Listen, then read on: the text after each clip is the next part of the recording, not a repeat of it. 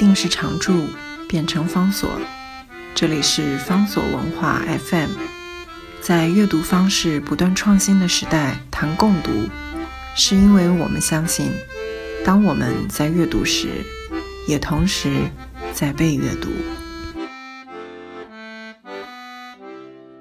今天为大家介绍的书是 Edith Hamilton 他所写的《希腊之道》这本书，在一九三零年出版于美国。但是，这么几十年的时间当中，对于我们如何看待、了解希腊的文化，乃至于更进一步的借由希腊的文化去检讨、去看待现代的文化，这本书有着历久弥新、一直没有消失的重要的价值。所以，我们看到林奥福先生所翻译的这个中文翻译本。最早在一九六八年出版，现在又由联经出版公司在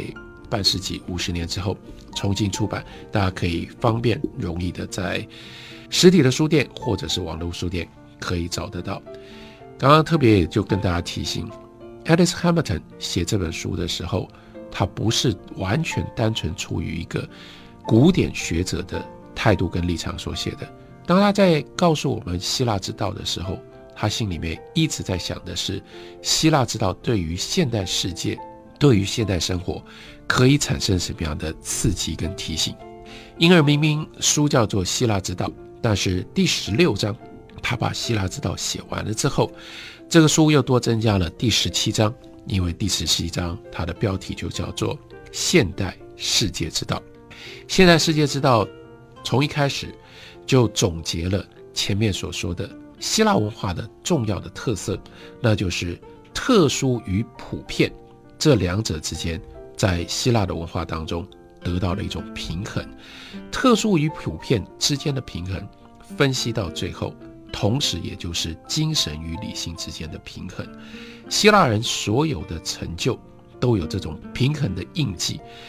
就某一个意义上面来看，这也就是希腊人创建所有这一切的动因。希腊天才的绚烂焕发，是思想的清晰加上伟大的精神力量所产生的伟大的动力。那种结合，使得希腊的神殿、雕刻和文学都以浅近明白的形式，但是同时可以表现出重大深远的意义。那么浅近明白，这个是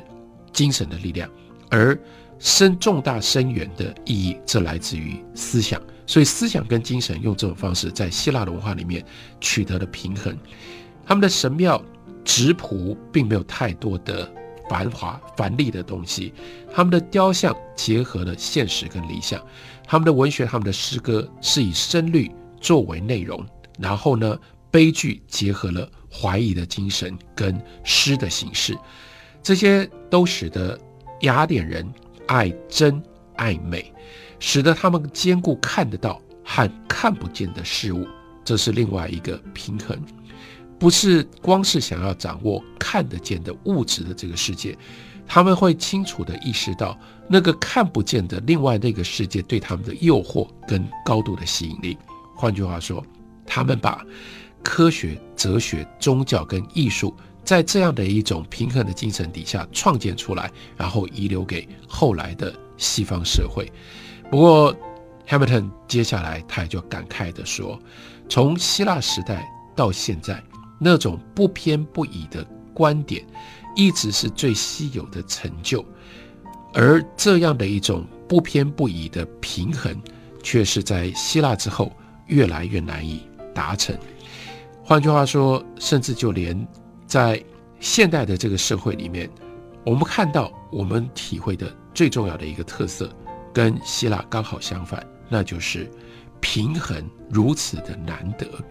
平衡只偶尔在这个领域、那个领域出现，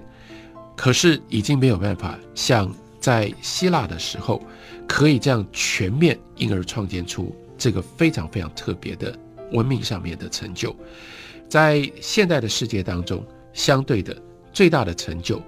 会是这个时代最重要的印记是科学。不过，现代科学跟希腊相比较，那清楚地显现出来，科学是偏重于理性，在那里呢，法则跟例外特殊跟普遍之间的平衡，仅止于是在智性上面的，它没有感性的部分，它没有精神的部分，所以精神是没有办法进入到科学里面的。相对的，现代的文明、现代社会里面的艺术跟文学，也就没有办法可以在这里面去碰触到希腊的那种理性。所以我们在理性的理智的部分，让科学专注的发展。在文学跟艺术上面，却又把理性给排除在外，所以希腊文明所产生的这种理性跟精神、理性跟感性的平衡，至少在西方，在现代也就消失了。Alice Hamilton 另外源自于他对于教育的关怀，他也有这样的一种观察。他说，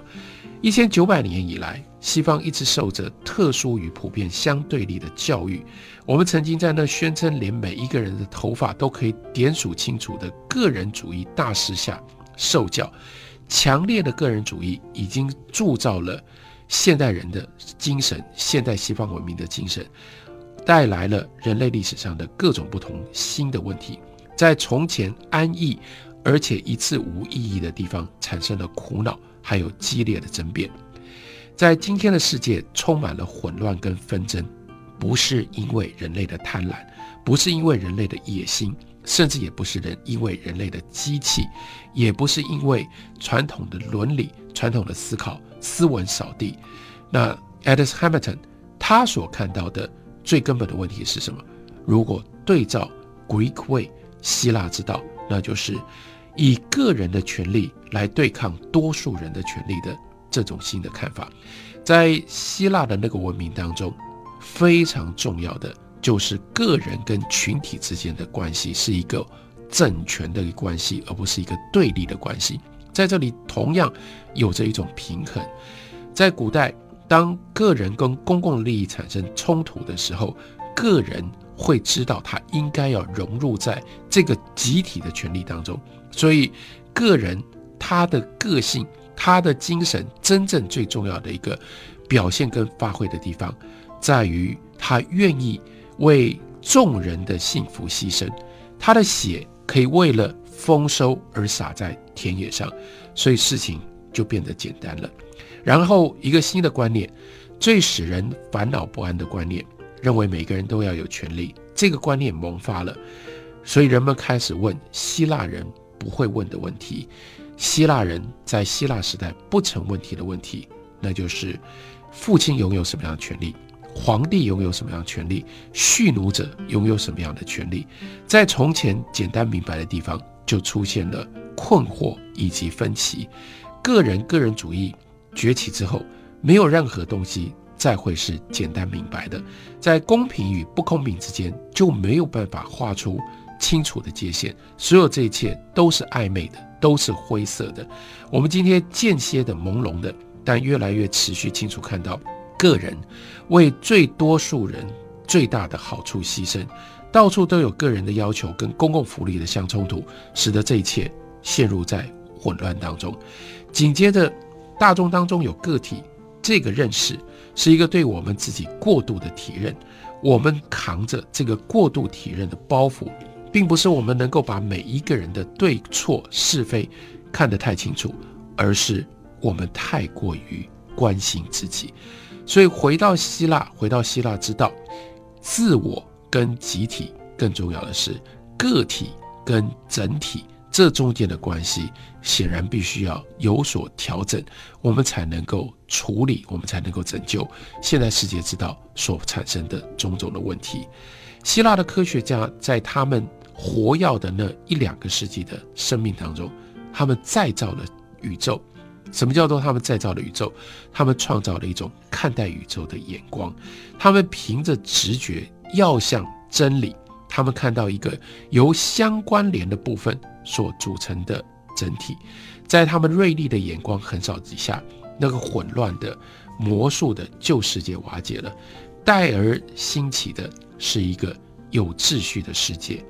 他们只能够开始详细的研究小的地方，但是从他们之后，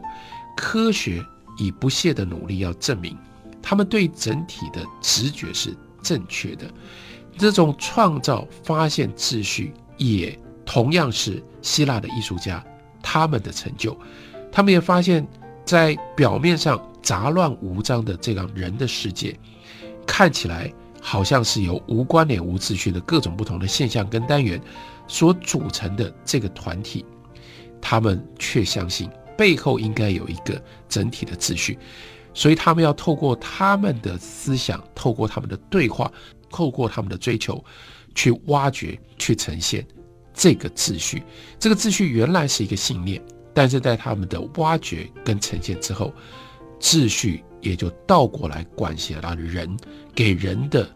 集体的生活有了一种美，有了一种单纯。这是 Hamilton 他所看到、他所提示的希腊之道。他非常希望。热切、热情的借由这本书，他希望我们不只是学习希腊人留下来的这些文明文化的遗产，更进一步的把希腊人当作是我们找到的一个很不一样的老师。这个老师教我们的东西，回过头来我们来想，在现代的这种相对混乱、个体化的社会跟世界里面，我们是谁？我们在做什么？我们想要做什么？我们想要完成什么？介绍给大家，推荐给大家这部经典作品《Alice Hamilton 的希腊之道》。